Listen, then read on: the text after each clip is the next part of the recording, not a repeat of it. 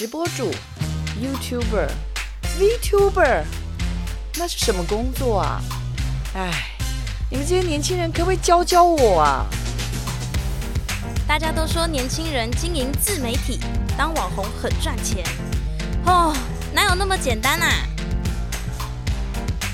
？AI 会取代人类，还是让不同族群生活更平等方便呢？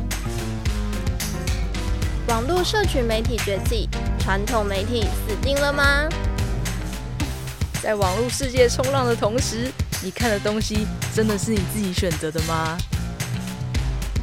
时下你不可不知的科技应用与社群发展，科技社群敲敲门，带你推开趋势的大门，跟我们一起用媒体发挥社会影响力。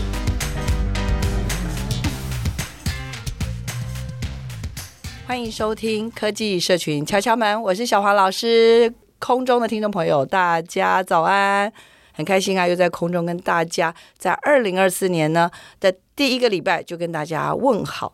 那在这个二零二四年呢、我们的科技社群敲敲门呢，开启了一个全新、全新的一个新面貌。但是呢，这个新面貌到底是怎么样展开的呢？今天先邀请一下我们这个新年度的跟我一起主持的主持人是超厉害的信如哦，我先请他，有请他出马来，有请，耶、哇，好开心哦！Hello，大家好，我是信如。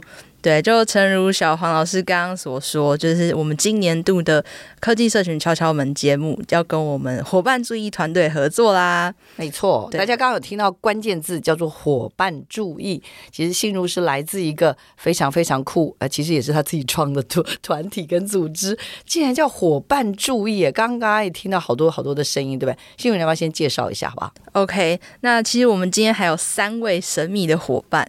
那我等一下 Q 到人就自己自我介绍一下好了。首先呢，就是其实现在就在我旁边的珍珠。嗨，大家好，我是珍珠。那我今年毕业于铭传大学，自己是平常喜欢唱歌跟跳舞啦。那我也很爱交朋友。那我自己也喜欢分享生活，所以有在经营自己的 IG 跟 YouTube，所以就坐在这里了。OK，赶快追踪起来。好，那 下一个呢是我们的戳戳。哟嗨，大家好，我是戳戳。戳戳其实是一个很资深、很资深的广播美少女，而且老师不要这么说，真的。而且我跟我跟戳戳呢，多年前合作过，我知道他其实在，在在我们世新毕业于世新世新大学的，对对对，对广播组也是非常优秀的一位年轻人哦。那但是他们都被网罗到了伙伴主义里面，对吧？有请。是的，都被我。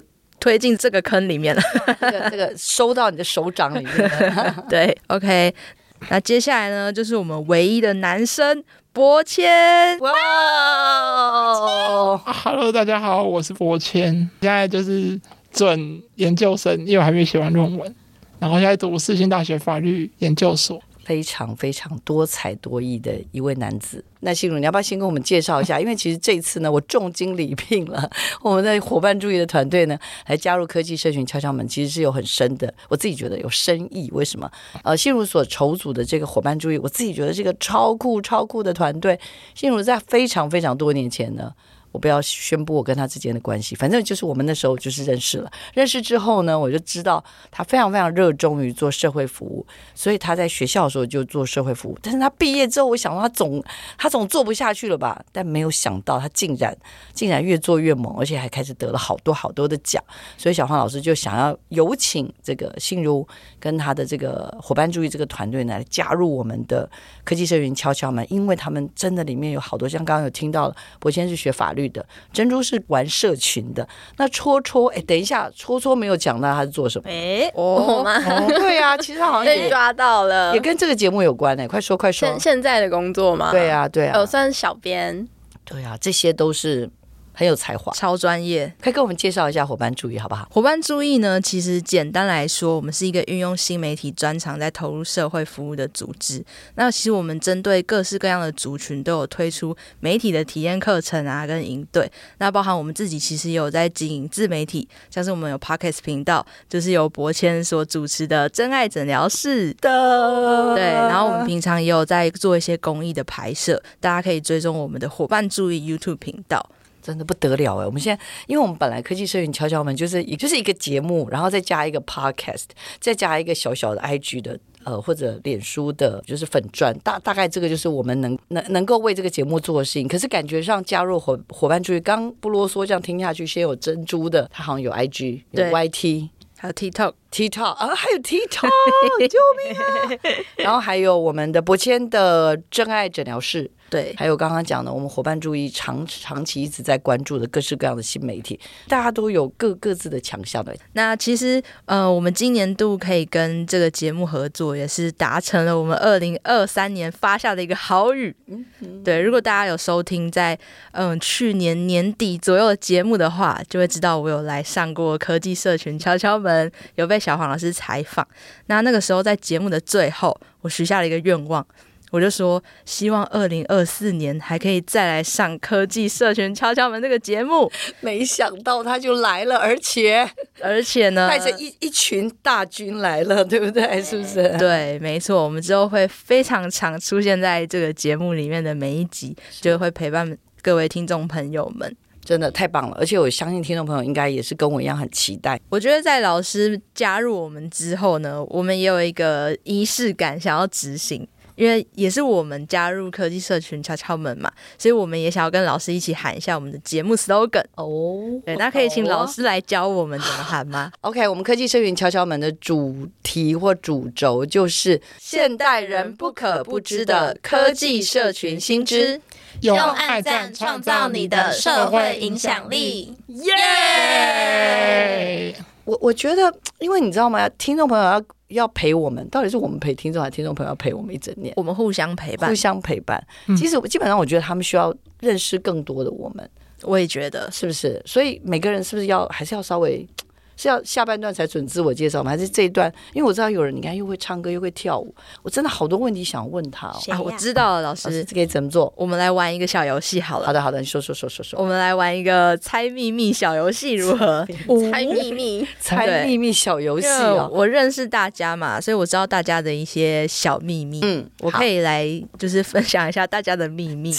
我刚刚说听起来好坏，这这个非常坏。听众朋友应该就马上眼睛现在眼睛。现在睁开了，刚刚可能还想说这些人到底在干嘛，现在醒过来了，太棒！我们现在总共有五个人，OK。然后呢，小黄老师是原始的制作人，今年新加入的我的主持人就是信如，信如是伙伴主义的团长，这些呢三位都是他的团员，包括珍珠、戳戳、博谦。那这三位呢，他们其实呢都跟着伙伴注意走了一段路了，对不对？所以信如现在玩的游戏就是揭秘。我们该不会从第一集就要闹翻了吧？哦哇，没错，没错，说话了，没错，没错。来，好的，那我来说一下游戏规则。待会呢，我会念出某个人的秘密。好，我举个例子哦。好，我先念出第一个秘密。第一个秘密是，这个人外表看似是一个运动咖，但其实他身体超级差，而且他还有胃溃疡。好，那这个时候呢，我念完这个秘密了，大家就可以在心里面想一下，诶，这个是谁呢？会是信如吗？还是会是珍珠呢？会是博谦吗？还是戳戳？还是小黄老师呢？真的，小黄老师要赶快举手，因为我怕听友呢就说奇怪，你们在讲话，我怎么会知道你们长什么样子？所以这时候我们就要赶快推出我们的脸书跟我们的 IG，叫他们说可以到我们的。粉砖上面跟 IG 上面。就可以看到我们的真面目，没错，超可爱，颜值超高的。来，没错，各位听众朋友们可以先打开手机，没错，搜寻一下科技社群敲敲门。粉砖，OK，and 大家可以先看到我们的脸，没错，然后也也给我们可爱的 IG，我们 IG 应该是科技社群敲敲门也找得到了哈。好，OK，第一个秘密刚刚已经说了，看起来像运动员，但其实。就胃溃疡，来对拍尿尿的那个 意思就对了，是不是这样子？好严重。好的，好的。那请问大家觉得这是谁的秘密呢？我们数到三，一起讲出那个人的名字，啊、是吗？现现在就要破梗了啊！这个是第一个秘密哦，这练，这个是练习，练习，练习。好好的，要一起讲是吧？对，好，那我数到三哦。好好，一二三。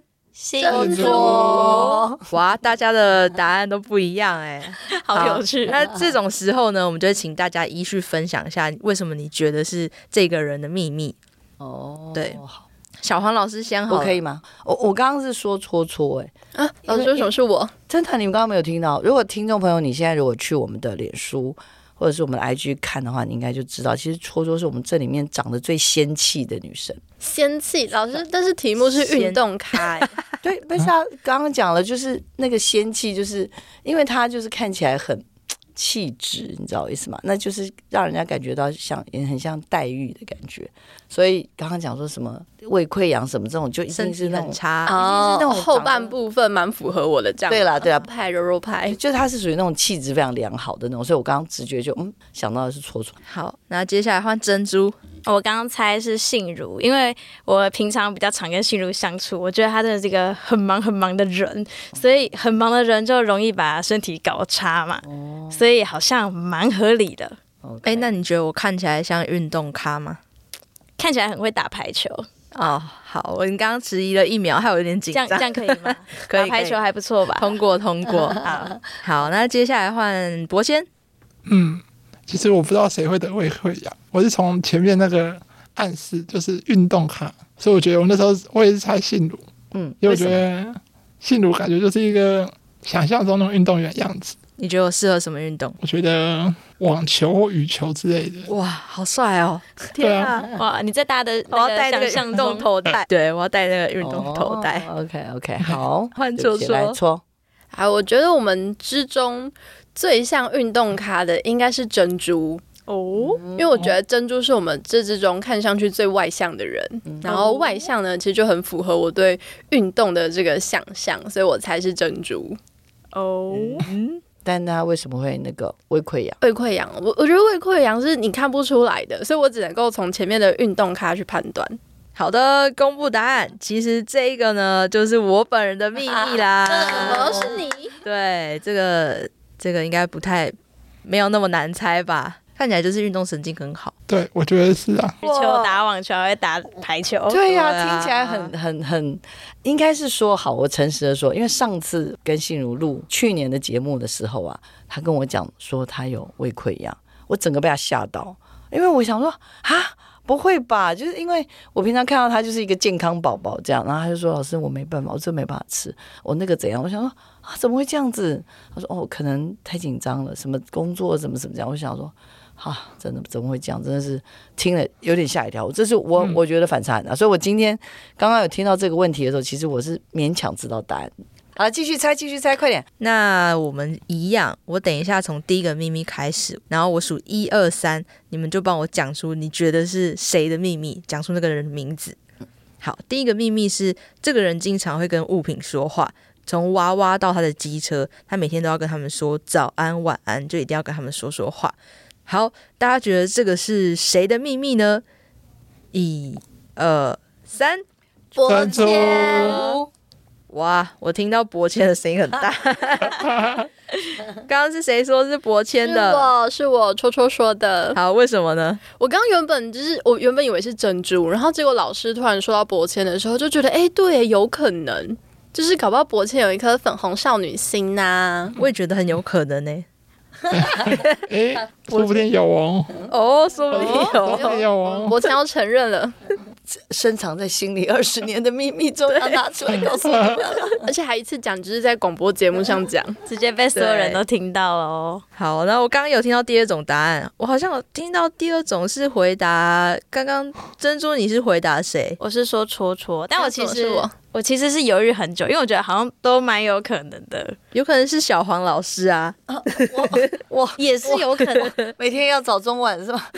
好浪漫啊！老师先不要急着否认，好的。那老师，您刚刚猜谁呢？我刚刚猜珍珠，是因为我好像有点被引导，就是刚刚有讲到机车，对，因为我跟博谦应该交通工具上面是比较没有机会使用到机车。嗯、如果没有机车这个暗示，我可能会我搞我其哦对，因为我其实第一次刚刚讲的，我看那个题目的时候，我刚刚有看到稿子一进来的时候，我其实猜的是博谦。对，因为我就是觉得会有那个反差，因为这种所谓的秘密，就是你根本想都不会想到的，嗯、不为人知的秘密。没错。嗯，博谦，你刚刚是回谁呢？我是回珍珠，因为我觉得会跟娃娃讲话，真的就是很梦幻粉红泡泡的人。那我爱对看来开始，我觉得珍珠蛮有可能的。我要再举手，因为刚刚我们在选礼物的时候，他选了粉红色的。哎、欸，可是不一定啊，就是搞不好他的，搞不好比如说是博谦，搞不好博谦的娃娃都长得很恐怖，搞不好是驯化的那一种哦，只是说你今天站好这样之类的。对啊，不一定，不一定梦幻啊。好的，那大家都回答完了，我现在要来公布答案了。那第一个秘密的主人其实是。戳戳，真的假的？哇，对，我们都没猜到哎哈。对啊，我们只有珍珠答对，耶，好神奇。我我是烟雾弹，哇，真的太神秘了。对啊，好，这可以成为秘密，这真的是秘密，猜不到的秘密，这是自言自语的能力啦。所以你的娃娃是真的是可爱，还是你是恐怖娃娃？是可爱的啦，人家的声音这么甜美，怎么可能放那种恐怖的娃娃呢？好的，那听众朋友们应该非常迫不及待想要知道第二三个秘密是谁的秘密了嘛？那第二个秘密呢？这个人他平常打扮的漂漂亮亮，但他其实有一个隐藏的技能，就是他很会划龙舟。好的，那请大家哎，不可以偷改答案哦。等一下我一样数一二三，然后你们讲出你们刚刚想的答案。好，一二三，小黄老师。哇，我刚刚听到非常大声的小黄老师，哎，请问刚刚是谁说小黄老师的？我跟博谦，我也是讲小黄老师。哇，我们三个都猜小黄老师。那你们可以依序发表一下，为什么你们认为是小黄老师吗？不知道哎、欸，我的话我是觉得就好像蛮适合的，想象老师划龙舟的样子，就蛮酷的这样。老师感觉是那个夺旗手。好，那刚刚戳戳跟博谦，你们为什么说是小黄老师呢？嗯，我是觉得，因为划龙舟这个运动好像不是年轻人会用的运动，就因为国小或国中已经没有人在教划龙舟了，甚至你问国小生，他们可能也不知道。划龙舟是什么东西？所以我觉得，哎，可能小黄老师的年纪会比较符合划龙舟的这个年纪。哦，我想哭。哦，对啊，我想，你这个强调了很多次，有点哭笑不得的概念。好的，那戳戳，你为什么认为是小黄老师呢？因为我觉得在场之中应该只有小黄老师会运动吧，哎，其他人看起来都 嗯，对，应该比较窄一点。你刚刚明明才说珍珠看起来像运动卡，对啊，但是刚刚已经说不是珍珠啦，哦、所以我们现在就只剩下小黄老师可以选嘛。不一定啊，搞不好有人贡献两个秘密啊，也有可能哦。那这是制作单位的问题。哦，居然说是对被射到，都是我的问题，射箭了。好，那来。小黄老师，你刚刚是说，嗯，你的答案是？我的答案是信如啊。哎，为什么呢？因为我还是觉得，其实划龙舟就蛮酷的。呃，因为我们多半都是穿长袖衣服。其实我以前我有碰过划龙舟的女孩子，她看起来完全看不出来。哦，就她，她其实是那种就是还蛮秀气的女生，但她就在划龙舟。平常打扮的漂漂亮亮，也嗯、呃，对，就是、欸、秀气吗？应该是说我吧，就就她就是那种还蛮，就是看起来蛮蛮文静、蛮一般般的，但是没想到他居然是划龙舟的选手，我觉得哇，很眼睛一亮，也蛮佩服的。对，所以想说，信如你应该有这种隐藏版，把袖子卷起来的时候就看到你的 muscle，对我肌肉这样，我用力，我的衣服就会爆开，跳小老鼠，哇哦！好的，那我们要来揭晓第三个秘密。这个人非常热爱社会运动，而且他曾经站上抗议游行的最前锋。好，大家觉得是谁呢？我要数一二三喽。一、二、三，小黄老师，又是我，怎么老是想到我这一题？好的，那我们这次来请戳戳先分享好了。好，我想要改一下我刚刚的答案。哎、欸，我我觉得刚刚的改答案还不行不行，我觉得那个听完第三题，我觉得刚刚那一题划龙舟应该是珍珠，然后这一题我要把那个答案改成小黄老师。我觉得小黄老师应该比较适合，就是会。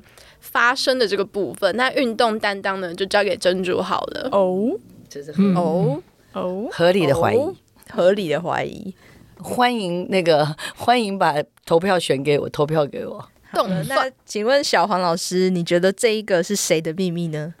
你是说社会运动？我刚才已经说是你了。啊，信如啦。那上一个也你也说是我，因为你就贡献很多，因为你制作单位啊，所以你就贡献很多，结果全全部都是我的秘密。其实我觉得 怎么说，就虽然信如好像很热衷于做社会服务，但是我觉得他是那种会相信一个真理，他会不惜。比如说，你看，为了博谦的事情，我真的觉得他抛头颅洒热血，没钱还自己去去去，没有干嘛，没有去卖血，没有没钱就自己想办法写计划。所以我觉得他是那种会为了这种他相信的事情会冲会冲出去的那种人。嗯、我是从性格这个部分才思考。非常有道理。对，确实，我们是创团出席，每个人都吃维力炸酱面，在 就是这么拼命才会胃溃疡。对啊，没错。所以其实害我胃溃疡的是那个维维圈炸酱面。对，好的，欢迎赞助本节目，好吗？好，那博谦，你觉得这个是谁的秘密呢？我觉得珍珠的秘密哦，因为我刚刚没有猜对，因为我刚刚一题是猜珍珠，但其实说错。所以我觉得这题应该是珍珠，因为我觉得有点反差，比较像是秘密。嗯，他可能会就是穿着粉红色，然后站在那个抗议游行的最前锋，带领大家喊口号。都算。对啊，就像什么闪灵乐团，他们平时看起来都哎、欸，好像很帅啊，或很漂亮，但其实私底下他们其实也非常暴力的摇滚乐团。对，很有想法。对，嗯、好，珍珠，你觉得呢？我刚刚是选小黄老师啦，因为信如一说，搞不好有一个人提供很多秘密，我就觉得好像都蛮符合小黄老师的。小黄老师就跟配合制作单位，他要什么我就我就写给他，就一口气写了二十个秘密给他，然后我挑了三个，这样真的对不对？没错吧？觉得都是我。好的，答案。我来公布答案，我来公布答案。错，对，听众朋友们非常想要知道。嘟嘟嘟嘟嘟。好的，那首先从第二个秘密，第二个秘密，平常打扮的漂漂亮亮，但其实会划龙舟的人是谁呢？答案就是珍珠。哦哦，刚刚有人猜对吗？是我耶！我刚改答案可以算吗？不算哦，不算。对，就是因为我们学校就是也是有龙舟小队，我们其实是还蛮新的队伍啦，大概二零二零年才正式成立这样。那我当初会加入，就只是很刚好是我自己也蛮爱运动的，然后我的体育老师就是我的龙舟教练。然后他就会在课堂上，因为他要找新的队员嘛，因为新成立的队伍，所以他就找一些感觉喜欢运动、看起来好像蛮乖、不会翘课的人。他就问：“诶，你有没有兴趣啊？会不会怕水？要不要来试滑看看？”然后我们就几个同学就：“诶，好啊，试滑看看。”诶，结果不知不觉，我从大二就一路滑到现在。哇哦！那你应该有 muscle 吧？哎、欸，其实还好，可是摸是硬硬的啦，你可以摸摸看，哦、是没有没有到 muscle，就被卷起来。你看，你看我刚刚讲的是不是合理？就是那种其实划龙舟的女生是外表完全看不出来的。嗯、我之前也是。好的，那最后一个秘密呢？热爱社会运动，并且曾经站上抗议游行最前锋的，就是我们的博谦。为为什么？要不要跟我们分享一下？对，就是其实我是早期啊，因为现在应该其实还好。就是我早期是一个非常热爱社会运动的人。那为什么会喜欢热爱社会运动？是因为国中我那个年代还有机测，我不知道现在应该是免试入学。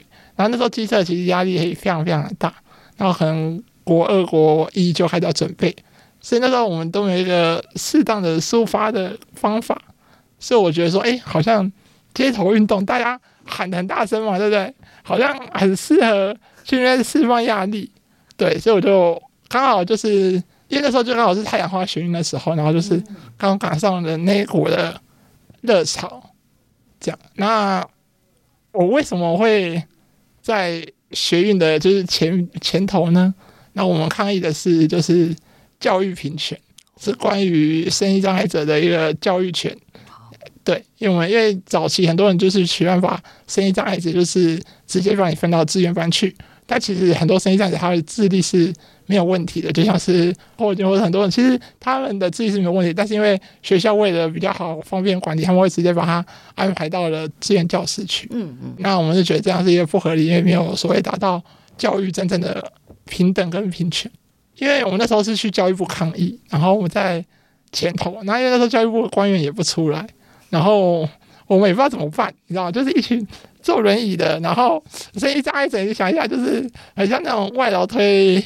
阿公阿嬷去公园散步一样，警察就围着我们，就警察比我们还多人，我们人数还比他少。然后那时候我们就想说，我们要怎么进去？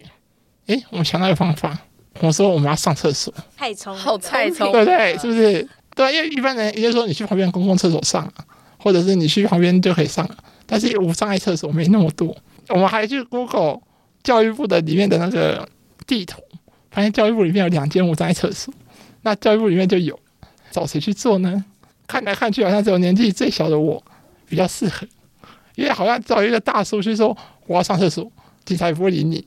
对，好像找一个国中生，好像比较适合。那你国中就去了？对，我国二的时候，超级酷哎，酷毙好笑哦！跑到前头，然后跟那个警察说：“嘿，警察叔叔，我要上厕所。”然后就进去了。没有，警察看着我，瞪大眼睛说：“你确定你要上厕所吗？”我说：“对啊，我要上厕所。”然后他们用无线电说：“哎，这附近有什么无障碍厕所，或是什么捷运站离这边多远？刚刚好，教育部这个位置离各个捷运站都非常的远，那就非常尴尬。然后他们就不知道怎么办的时候，我就想说：哎，好像教育部里面好像有无障碍厕所，可以让我们上厕所。结果这时候他们就是互相的交头接耳一下，就是允许让我进去教育部里面上厕所。但是在进去之前，活动的负责人。”就偷偷把一叠陈情书塞到了我这边来，就我就进去了。进去之后，我们上厕所呢，其实我没有上厕所，我开始往教育部部长的办公室冲，然后就一群警察在后面追我，说：“哎，小朋友，小朋友，你不要这样，小朋友，你不要这样。”陈情书还是我不知道我送到了，因为我是掉到地上，就是教育部部长的门前面，不为人知的秘密。我真的太帅了！听众朋友很可没有看到我伸出我的手指头，对，觉得他太赞了。而且博谦现在还是有在参加类似的社会运动吧？我好像有在你的脸书看到照片啊，你上次带那个、哦、那个哦，你说那个链哦，那是上上礼拜的事情而已。对啊，所以你也没写，你从国中开始就就就那个来继续说下去，说下去。对，因为其实因为我后来就是因为读书嘛，因为学。因为我后来就是考上了高中，然后高中就是也升学高中，那就比较少参与。然后是到了大学之后，然后才开始又进来。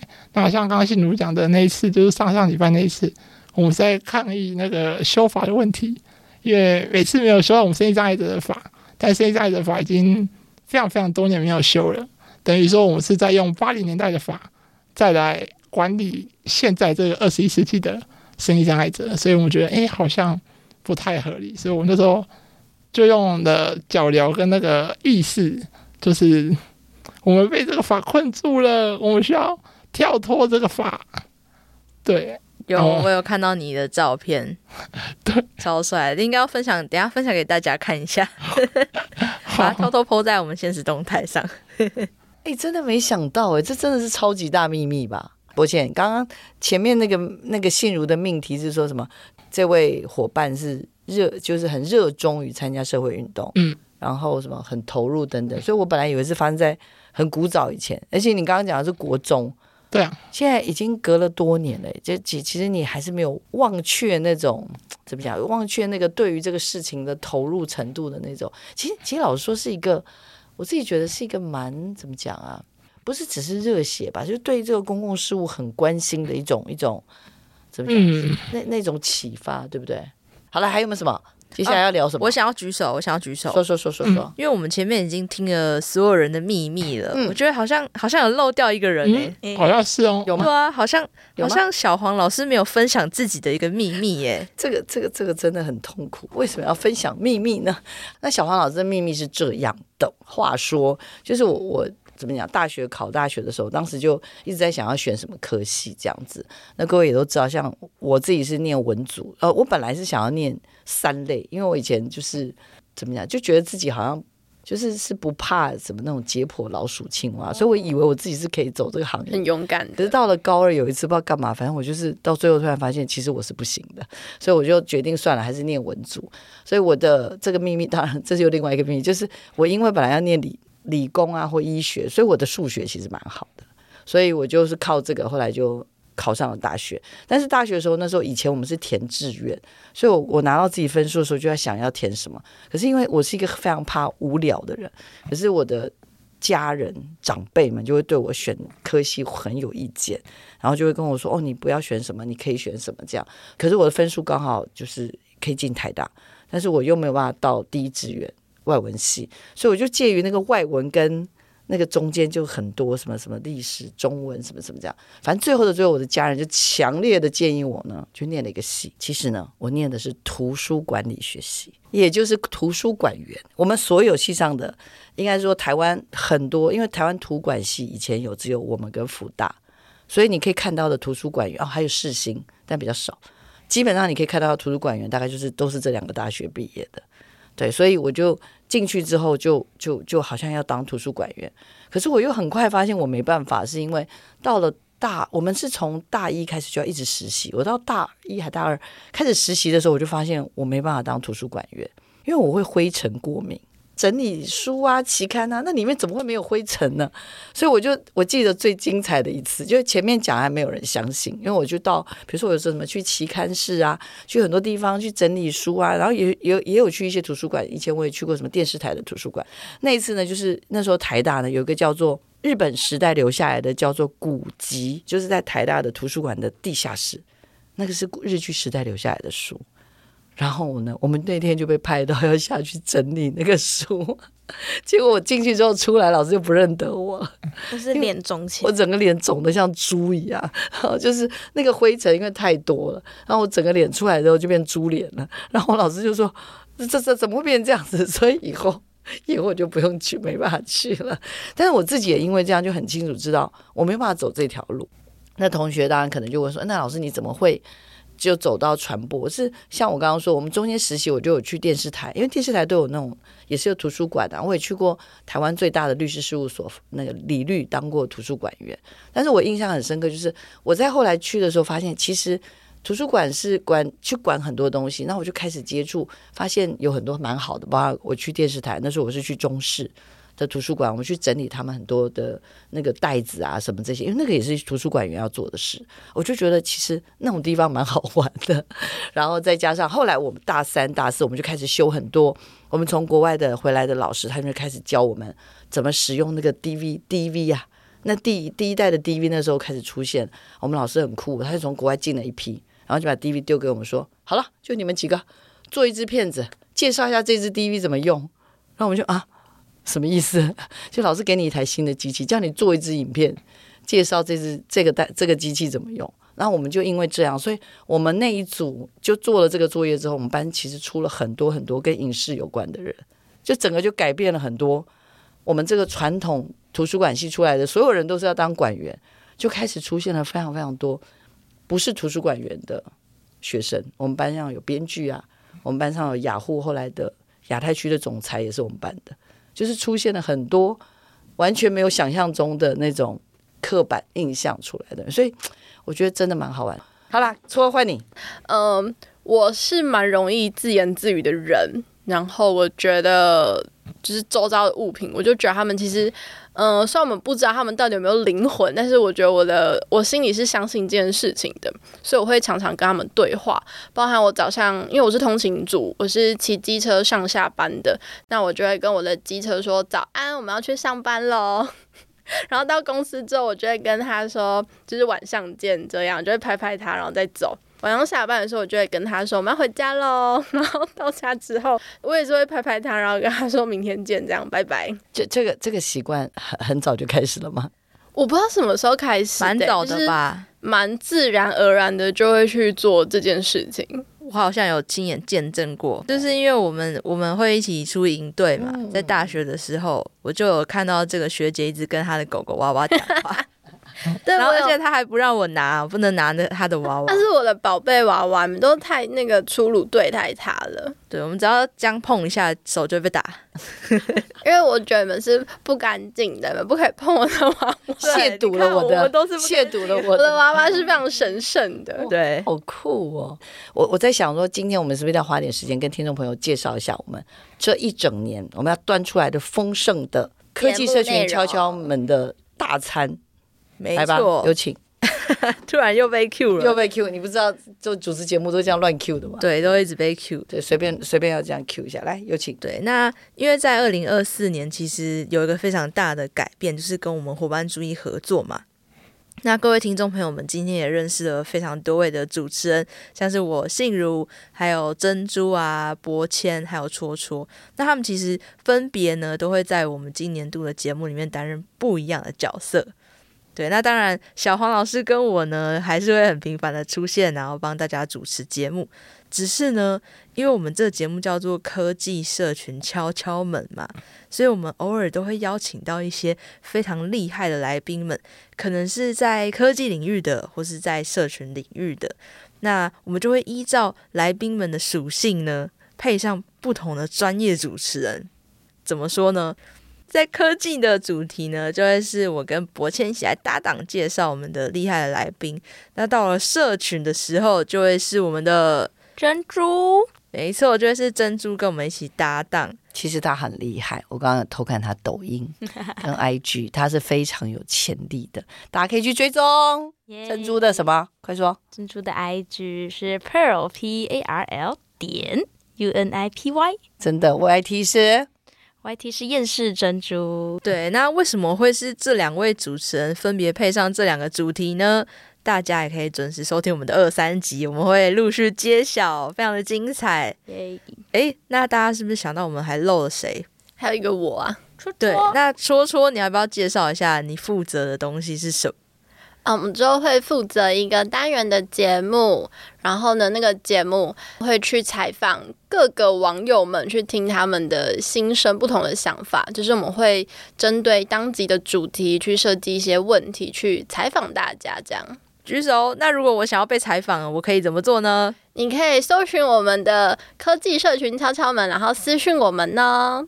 没错，因为我们其实在今年，大家可以注意到我们的节目 slogan 也多了一句话，叫做“用爱赞创造你的社会影响力”。没错，这个也是希望呢。我们在节目当中，不只是传达科技社群的新知，我们也可以一起跟大家说，怎么样用这些技能去创造自己的社会影响力。那各位听众朋友们就非常重要了，因为你们的互动啊，你们的想法，像都可以出现在戳戳的小单元，或者是可以影响到我们节目当中要分享什么样的主题。对，这个是我们今年度非常厉害的一个小秘密。尤其呢，是在我们节目的最后面，我们新增了一个很酷的单元。呃，也有人说我们是要挖一个更大的坑给我们自己跳。真的吗？真的吗？快！这个小单元叫做“梦想传送门”，哦、就是我们会邀请每一集的来宾呢，在最后面跟着我们一起天马行空的发想，他的这个专业可以怎么样去发挥社会影响力，还会许下一个好语的愿望。那这个愿望呢，我们会把它逐一公布在我们的社群上面，所以各位听众朋友们可以根据你想要支持，你觉得这个愿望一定会成功，你就要帮我们集气、按爱心，甚至留言。那到最后呢，我们会挑选爱心数最高的几个行动，会去有一些惊喜带给大家。这边就先卖个关子。好的，好的，充满了期待。是，嗯，好，时间差不多了，信如。今天第一集就这样聊到，已经快要收收不了尾了。没错，太多太多太多事情，太多秘密要分享。想我相信听众朋友一定也是跟我们一样啊，就是很期待一整年的内容。所以要不要阵容？没错。然后从跟伙伴注意的合作，呃，心如你自己觉得呢？有没有什么样的要从你吗？我们每个人许就是起有一个小小的来一点新年新希望的对啊，好不好？嗯，马上。嗯也是刚过这个年，然后马上又要迎来我们真正的农历年了，对不对？我们来，没错，每个人一句，来，你 Q 谁？好，谁说？你说谁，谁就开始。好，那我 Q 我对面的博谦。嗯，我觉得我们这节目期待，我想要进广播金钟奖的颁奖典礼。他抢了我的愿望，哇 哇！好，那我说了，那我的愿望好也是想要这个节目在这个我们的伙伴注意的呃加入之后，我们有机会可以进入金钟奖，加油！要了，一定要了，集气集气！来，好，那接下来呢就换戳戳好了。好的，我希望这个节目呢，可以嗯、呃、为各位听众带来很多不一样的观点，同时我们自身也可以就是增长许多的知识跟进步。这样，OK，那接下来呢，换珍珠。那我希望这个节目可以被越来越多、更多的人知道，所以呢，大家赶紧去追踪我们的社群，社群也很重要，追踪起来，追踪追踪追踪，按赞按赞。好，好，那看起来最后剩下我了，真的。对，我刚刚本来想说我会不会是第一个讲，结果大家博谦那个好语直接把大家镇住了。我的话大概就是四个字，叫做。自由奔放，对，我 对我对节目的一个期待是希望自由奔放。就是第一个是大家可以在这节目里面，你可以很自在的去分享你自己的一些想法，还有你的专业是很自信的。然后第二个呢，就是我们可以自由奔放的在这个科技社群知识的领域里面，也可以带给各位听众朋友们很多不一样的想法。所以我综合“自由奔放”这四个字。好厉害哟！京剧啊，京剧的概念，一人一句京剧了。我们就节目回顾文已经想好了。好的，好的。好，我们今天节目呢，在这边就要告个段落。真的，我想听众朋友一定真的也像第一次吧，听到这么多人一起在节目上聊这么多自己的对于科技跟这个社群上面的一个期待。那我想。相信啊，整个这个节目后续的这样展现出来的生命力，一定让大家能够耳目一新。让大家能够每个礼拜都听到听阿贝耍，就是会听到一直想听下去。这是啊，我想这会是我们最深的期待。我们在节目结束前，由我跟所有的听众朋友伙伴呢，再跟大家介绍一下我们这个节目的主题哦。那在节目的尾声呢，我们要来点仪式感，所以就再请大家一起喊一下我们的节目 slogan：现代人不可不知的科技社群新知。用暗赞创造你的社会影响力。我们下周见喽，拜拜。嗯